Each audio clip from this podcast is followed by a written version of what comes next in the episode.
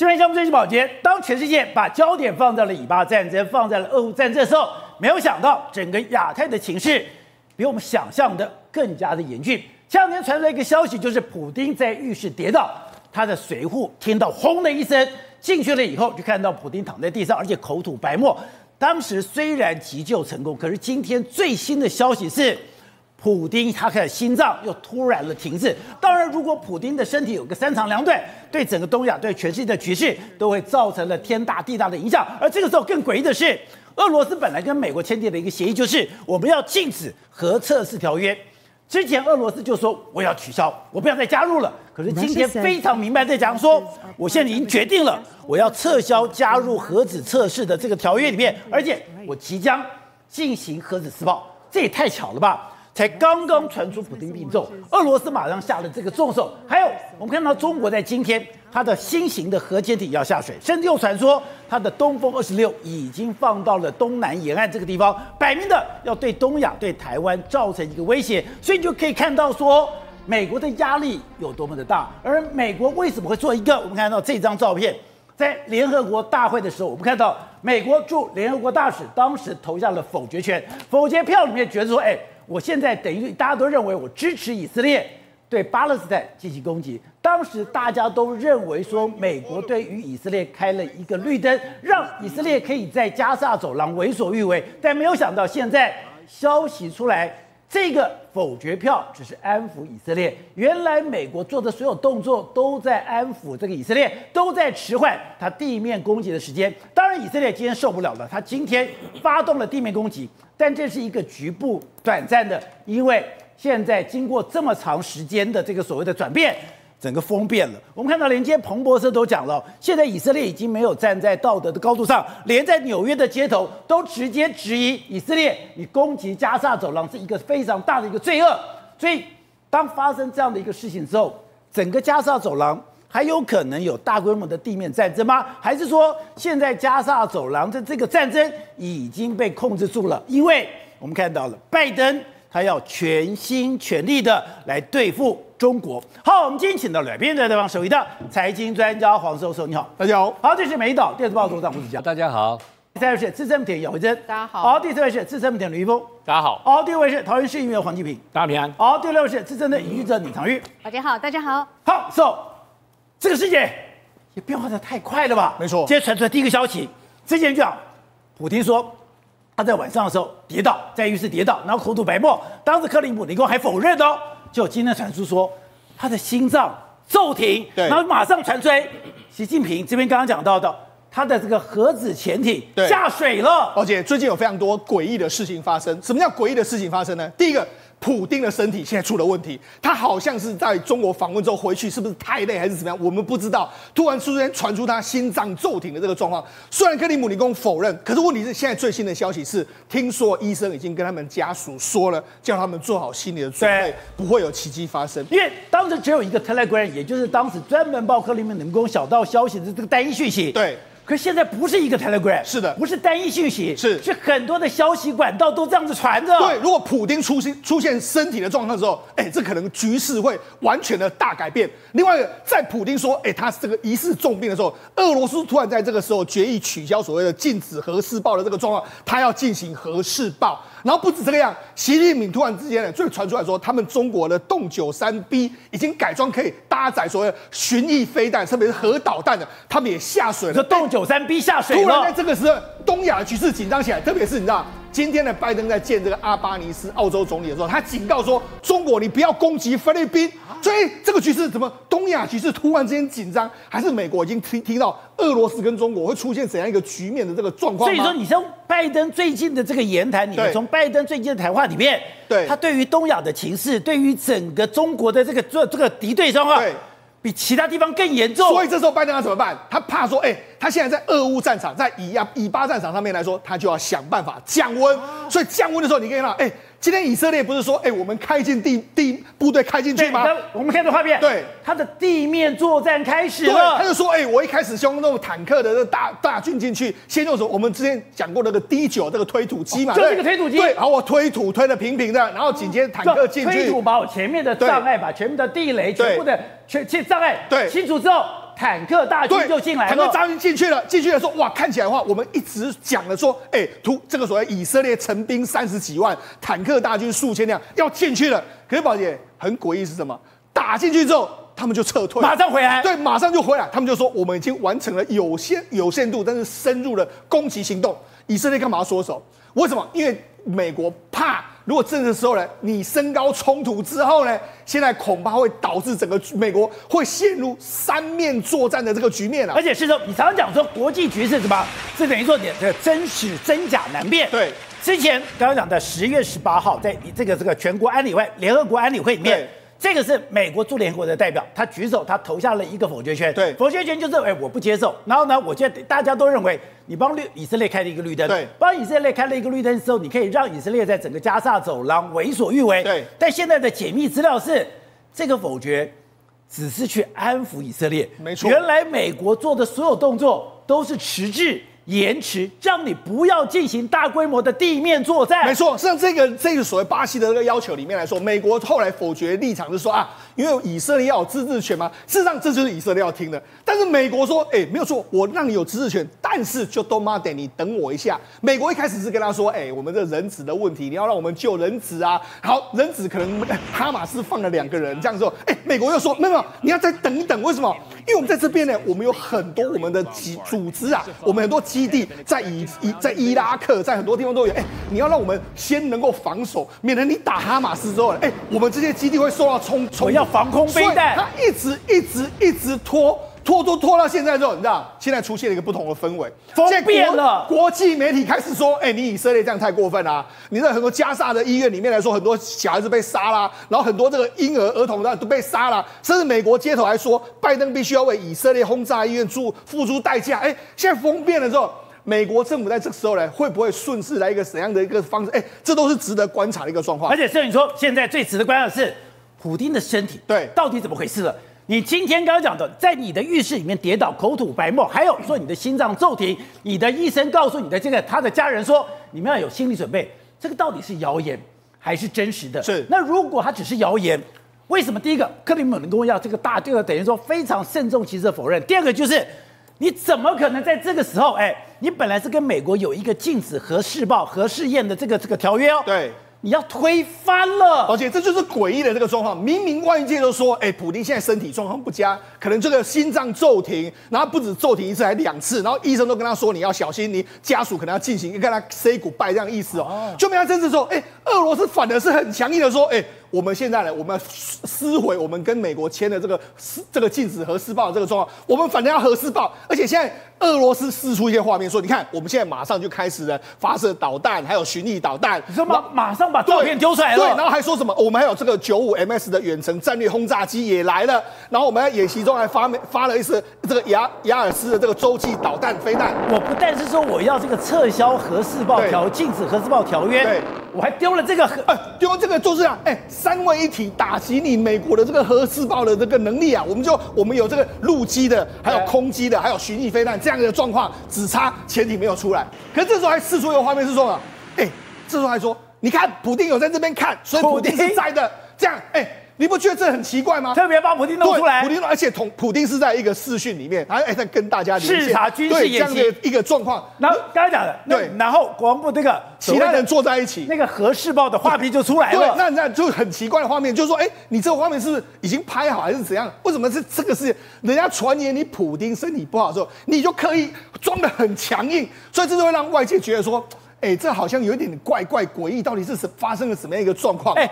如果我今天撤销加入核这个禁止核试爆条约，对，很严重吗？当然了，因为你现在等于说，哎，我现在可以要发展我的核武了嘛，好，所以在这个状况之下，你看美国也马上就公布，美国就说，你看。我们也有啊，我们现在我们也准备要开始我们的，你要核试爆，我们要核试爆，所以现在双方大家反而都是要开始，中国也开始要核试爆，对，所以他现在反而因为这样子，大家把这个我紧张的趋势往上拉，所以这你也这某些程度也告诉你说，拜登其实现在担心的绝对不是以巴战场，以巴战场这个都是小打小闹，但是如果俄罗斯的普丁身体出了什么状况，然后中国跟俄罗斯还什么蜜月，他们现在在搞这个核武的这个状况，这才是拜登最最担心的一件事情。所以在拜登的心目中，哎，他的优先缓急是整个东亚是第一，对，所以他要努力的去让这个以色列以巴的情势不要升温了。对，因为以巴情势如果再升温的话，哇，那卷入的国家太多，美国没办法三线同时开战的一个状况。所以你看，这是《华尔街日报》讲的，他说美国跟以色列官员所报道，就是说以色列已经同意美国的要求，将暂缓这个进军加沙走廊，啊、以便美国暂缓进军加沙走廊，能够该地区的紧急部署飞弹防御系统，保护驻扎当地的美军嘛。所以美国正在干。部署的约莫十二个防空系统嘛，所以就说美国一直想要让你不要那么快的打。那那今天呢，这个纳坦雅胡就昨天发表这个所谓他们的相相关的说话说，我们正向哈马斯要倾泻所谓地狱之火，而这仅是开始，就看起来的话好像要地面作作战。但是地面作战的时候，你看做了没多久又回来，就在以色列的说法是什么？说我们是为了下一个阶段的战斗准备做准备，那你就直接开进去啊？为什么没有开进去？因为老美看来说你够了够了，让你发泄一下情绪，所以你就知道事实上现在整个气氛是不太一样。那为什么气氛不太一样？还有一个原因是因为国际的声浪对以色列跟美国都形成了某些程度的压力。哦，为什么这样说？整个风变了。对，你看现在越来越多媒体都在报道什么？你看这是过去加萨走廊这一带的一个北部地区，这个拜拜特哈农这个地方，你看原本这边还有树啦，嗯、然后还有房间，这房子杰比林次都没了，就被摧毁了。所以现在，哎，你要是说你你这样太太残酷了吧？另外什么？你看加沙走廊这个带了一带的话，目前为止来说，大概约莫已经有大概五千多名被人家炸死的这个状况，到处都是尸体，到处小孩子死亡阵亡了一大堆。哎，他现在死亡率已经到了六千五百人了。你看，真的 before 跟 after，过去你看还有这个青山绿水的这个感觉，现在完全都。这个断垣残壁，那甚至你看纽约都摆出这个以色列，哎，对拜登来讲，纽约是他的这个大本营了。那你要为这个以色列的轰炸做出这个这个所谓付出代价。另外还有什么？现在为止还有一个事情也让大家这个想闹翻天，就是纳坦雅胡，他现在很强硬说我要打进去，可是现在以色列人说，哎，你搞什么？你儿子现在在迈阿密啊。他那边开心啊！你现在反正就很多人开始在批评纳坦雅胡啊。现在以色列人都赶着在搭飞机回到了故乡呢，为国捐、为国作战。对，就你儿子在迈阿密。对，所以呢，这些风、这些所谓爆不出来的消息，都对这些所谓这个纳坦雅胡，或是对拜登政府要形成很大的压力。譬如说，你可以看到，现在越来越多很多记者进去的时候，就是看马上就看很多这个大爆炸、大爆炸，然后很多小，他们就拍了很多小孩子。小孩子，你看这些小孩子，他们大爆炸之后，全身那边颤抖的。样子，这种画面，你看，那很多小孩子在爆炸完之后在那边哭，然后还有人在安抚他，就很多小孩子都是这样。然后很多小孩子已经没有看到他自己的爸爸，甚至爆轰炸到他已经不认识他自己的爸爸，太紧张、太害怕。你看抖成这个样子，对，那种画面一再在国际媒体上面这个放出来，甚至还有一个记者，还有记者，他就说他在现身说法。他说：“哎、你不是叫我这个把家人往南迁吗？那往这个加沙走廊南部去吗？就我家人都要往南部去的时候，他们已经到了南部，你号称的安全范围里面，就为什么他还被炸死？他就这样这样讲。所以说啊，事实上他们要控诉什么？控诉以色列，其实你已经是滥杀无辜的程度嘛。那你要比例原则嘛。所以这些都形成了以啊以巴战场似乎看起来的话，恐怕会是一个比较偏向局限性的一个战争。董事长，普天之前就传说，哎。”他倒在他的浴室里边，然后口吐白沫，是因为幸好他旁边有个急诊室，把他给救活了。但今天刚刚讲的英国媒体再继续加码，英国媒体继续加码什么？哎，他说他的寿命已经大大的缩短，他的心脏骤停，甚至顶尖医生针对说，哎，你这个东西你要家属做好心理准备，有这么严重吗？但是有问题在哪里，你知道吗？为什么这个新闻一直不断的出来？这个很妙的一件事情，就有人在放这个东西出来。对。那谁在放？就换言之讲，普京他也有反对党嘛。那在共产党本身，在说就是克里姆林宫内部也有权力斗争嘛，有敌对势力。那这个东西一直有人在放，而且医疗那么敏感的东西，没有办法查证的东西，它变成单向。我们新闻最重要就是要 verify，要去查证嘛，check and balance 嘛，这些都没有办法做，就单向的情报一直往外面丢。这个代表了后面的波涛汹涌，这才是要注意的事项。有斗争，当然是有斗争，不然这个东西不会出来嘛。你看那个金小胖，对，他要全世界各地去跑，他坐火车都带个自己的马桶，是把所有的排泄物都要收集回去。这都是最重要、最最重独裁国家的一个所谓的元首健康是极高级机密的东西。对，那怎么会到全世界各地的媒体传来传去呢？不合理嘛。所以背后的那个力量的那个角力啊，我才那才真正的可怕。所以我觉得这个背后的代表的讯息，而且美国一定在放这个东西，这怎么可能英国情报做不到？英国在美国搞这个东西，就叫英国放嘛。对，所以我认为还是英还是美国的情报人、情报单位在做有关的政治宣传，跟不断的放消息，暗示后面有更大的政治斗争。另外一个我看不懂是，现在以色列还要再打地面作战吗？哎，他今天好不容易打了一个地面作战，可是是一个短暂局部的。美国真的拉着他不要动吗？当然不是这个格局嘛！我跟俄罗，你去看以色列的过去的复仇战争啊，哦，有曾经有高达过最有最有最有名的一次，就是他的慕尼黑的这个运动会，对，他的运动员被杀掉。后来这些家伙，呃，是他追踪这些复仇行动，长达有近九年，有九年的时间杀啊。那全世界各地真的做到，全世界只有莫沙德做到这件事情，虽远必诛，一个都没有放过，一个都没有放过，厉不厉害？啊，全部给你杀光光了，然后有的把你抓回来了。所以这是以色列人的复仇行动，他不可能不可能停掉，这是第一点，大家要搞清楚大目标。然后第二个，你要回头看。他的国防部长第一天开记者会，他怎么讲的？他是坐在那什么？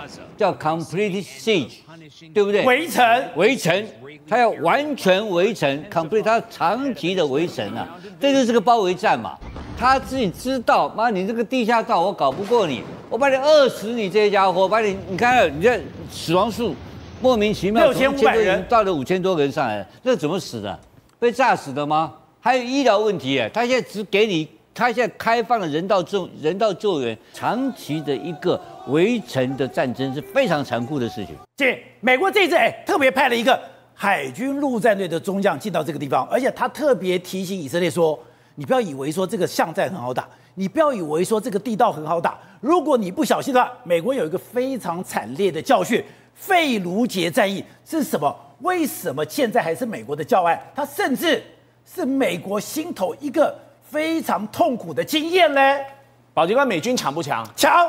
但是到美军今天的这个新理念梦魇，你知道是什么吗？就是费卢杰战役。啊、他们心头的这个黑影，就是在越战一九六零年代到七零年代打了越战顺化战役以来，最惨烈的就是费卢杰战役，一直到后来打 ISIS 的这个摩苏尔战役。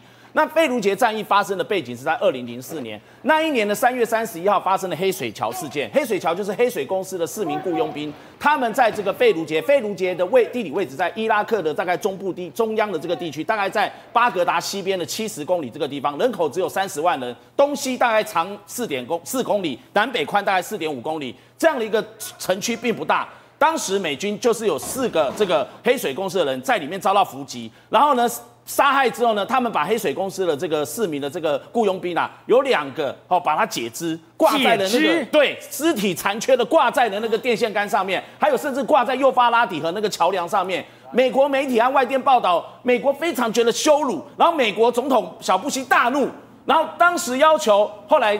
川普任内当国防部长的马蒂斯，对，叫做疯子马蒂斯，疯狗，疯狗马蒂斯，那个时候是美国海军陆战队第一远征军的指挥官，哦、他就是那个部队的指挥官。哦、然后那个时候小布希总统就跟马蒂斯讲，就跟 Mad Dog 讲，我就给你七十二小时时间进攻。然后马蒂斯跟他报告说，我还没有准备好，贸然进攻会可能造成重大的伤亡，而且平民都在里面，有三十万的这个居民在费卢杰里面，就跟加沙的状况很像。是，然后。这个小布希不管，我给你七十二小时就七十二小时，你要么就进攻，要么我就把你开除。那马蒂斯收到了这个美国三军统帅的命令，只好带着两千名的这海军陆战队士兵开拔到贝鲁杰。一开始他们收到情资。了不起，三百名的这个恐怖分子跟盖达组织，还有伊拉克的一些叛军逃离了巴格达之后，逃到了这个贝鲁杰藏起来。好，两千名海军陆战队去对付三百名的这些叛军跟恐怖分子，绰绰有余了吧？没有想到一进去贝鲁杰，四月四号晚上开打，打到了四月二十八号，不到一个月，第一次贝鲁杰战役就草草结束，虎头蛇尾。因为四月二十九号美军宣布这样的一个行动，他们不肯承认失败，只有说撤离，进去就失败了。进去才三百个人吗？你有两千个人，结果他们一进去，发现是一两千挺的机枪跟这个 NK 四十七对着他们扫射，然后一两千挺，他们没发现说哇，他们已经进入了大陷阱，里面有地道又有壕沟，还有这些所谓的这个建筑物里面都装满了这个炸药，一进去就好像美军瓮中捉鳖一样。美军在那一场战役啊。几乎损失了四十九名的这个陆战队的精英，然后还有包括这个受伤的也超过三百多名的美军，美军不知道在跟谁打，他觉得莫名其妙的，而且很多平民死亡，当时就造成了六百多名的这个费卢杰的城区的民众死亡。为什么？因为美军打到后来虽然不到一个月，可是他们已经分不清楚里面是敌人还是平民，他们就冲进去，像这样的一个一栋一栋房子，逐户的这个搜索，对，冲进去，然后就是直接开枪，所以。平民跟恐怖分子，他无法区别出来，就全部都杀，杀平民，杀平民。然后后来打到这样的，你平民都忍不住哦。在第二次贝卢杰战役，二零零四年同年十一月三号打到十二月多一个多月，平民就直接在门口写了这个英文字：We are family。表示说，这是一户平民，你们不要滥杀无辜。所以美军在第一次费卢杰战役，我刚刚说打到这个四月二十八号、二十九号草草撤出。当时马蒂斯就跟小布希总统讲说：“你再给我四十八小时跟七十二小时，我一定可以把这个呃藏在费卢杰里面的这些叛军全部剿灭，就跟现在以色列要剿灭哈马斯一样。”可是小布希说：“国际压力太大了，我不能让你再杀。”对对对对。当时不是小布希要打的吗？可是不是小布希要杀的吗？已经不是小布希讲七十二小时，不然你就给我滚蛋吗？杀了六百多个平民了啊，你再杀下去，大开杀戒，美国会顶不住。所有全世界国家跟联合国都在指责他，而且中东地区都在给美国压力。你这样子，我们没办法袖手旁观。而且你看到了当时费卢杰那个画面，跟现在几乎一模一样。哎，当时也是几乎把这个城镇都毁掉了耶。后来美国在四月二十九号退出了之后呢，撤宣布撤出费卢杰，然后给费卢杰的居民。六个月的时间逃命，是不是跟现在加沙很像？他说：“你们赶快撤离，我要开始断粮、断水、断电、断能源、断资源，让你变成漆黑一片。”费卢杰有五这个五万栋的这个建筑，经过六个月平民的撤离之后呢，十一月初美国第二次要进攻费卢杰开打，他这个时候把兵力原来是两千人，第二次费卢杰战役他提升到一万两千人。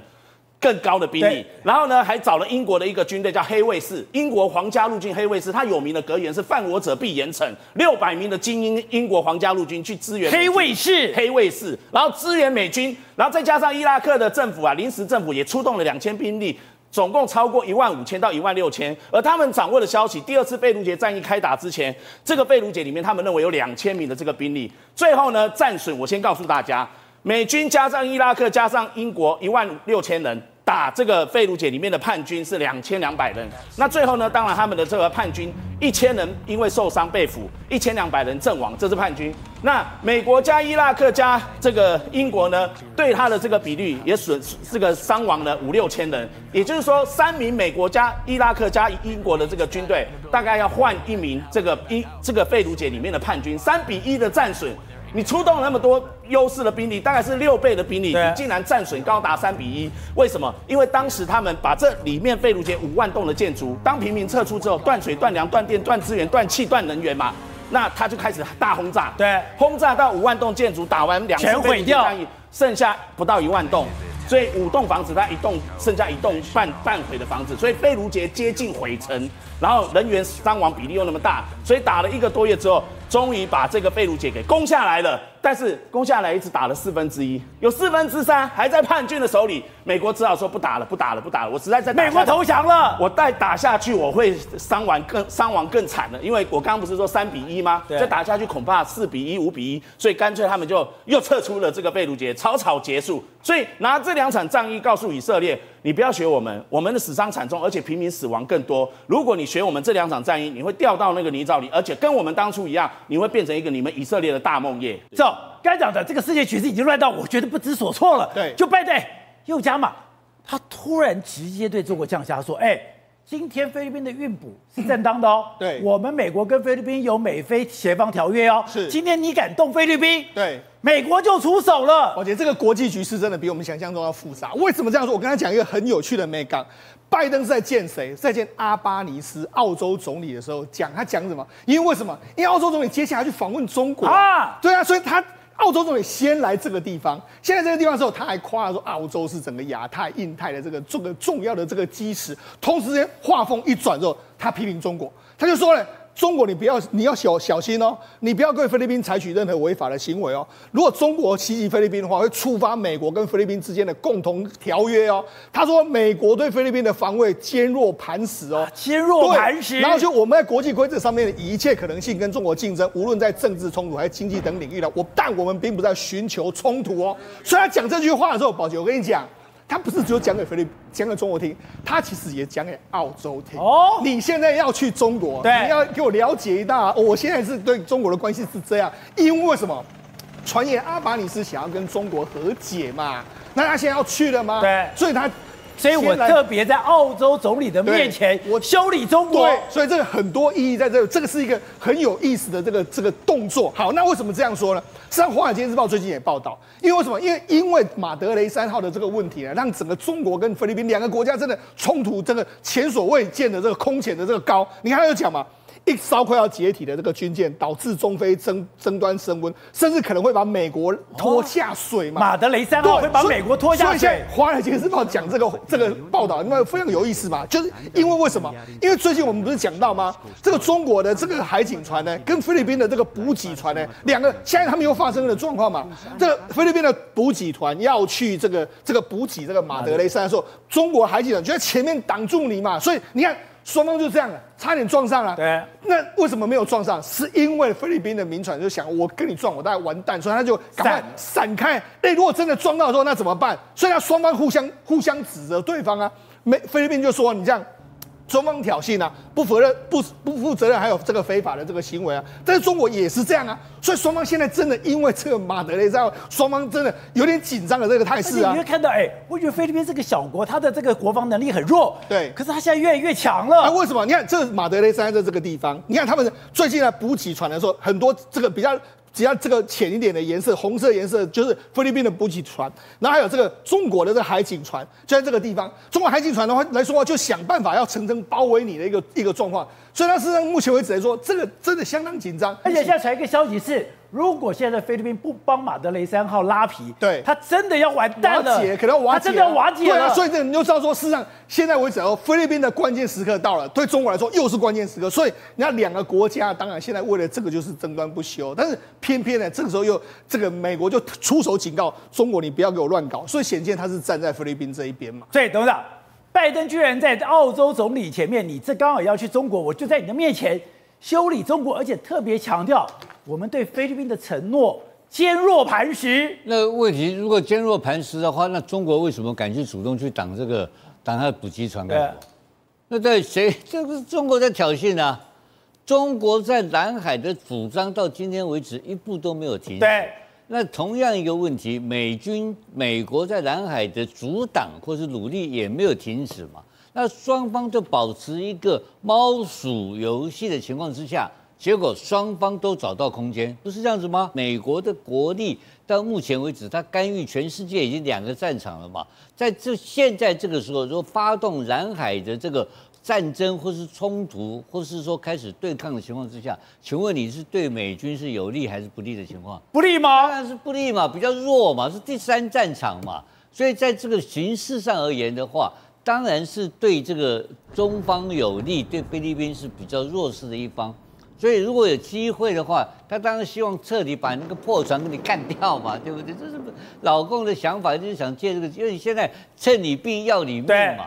而且拜登，好，那我们跟他讲，像《华尔街日报》就讲，一烧这个马德雷三号真的会把美国给卷进来吗？对，当然，如果他真的是动了，或者开炮打击了，你说中国开炮打击了，或是说像晚上夜飞夜黑风高的晚上，把那个船给你弄沉了。可不可以？可以。他怪招，你不知道出什么怪。我跟你讲，老共的招啊，他很多，因为他有万，他有万名，他有百万，他有这数十万的民兵。民兵，那个民兵到底是属于渔民，还是属于建制部队？那美国国防部的统计是把他们规划，把他们计算成军队。对。但他们对外宣称他们是渔民，他是可以搞你嘛。所以今天这个事情的发生绝非偶然，是因为。这个中东的战争已经将起，所以老所以解放军在解放军的海军在这边趁机作乱。如果可以把你这个南海的岛礁的这个问题搞得更复杂化，甚至于说把一个破船给你搬家搬走。他的主张又可以得到一些的实现嘛？你说中国的主张可以实现？当然是这样子。可是所以中国对南海的主张现在是在力道在加剧，这个是没有，这是毋庸置疑的现现象嘛。我跟你保证，老共不怕警告的，老共怕的不是怕这个，老共是怕的是实际上的损失，一定是在玩这个叫做战争边缘游戏。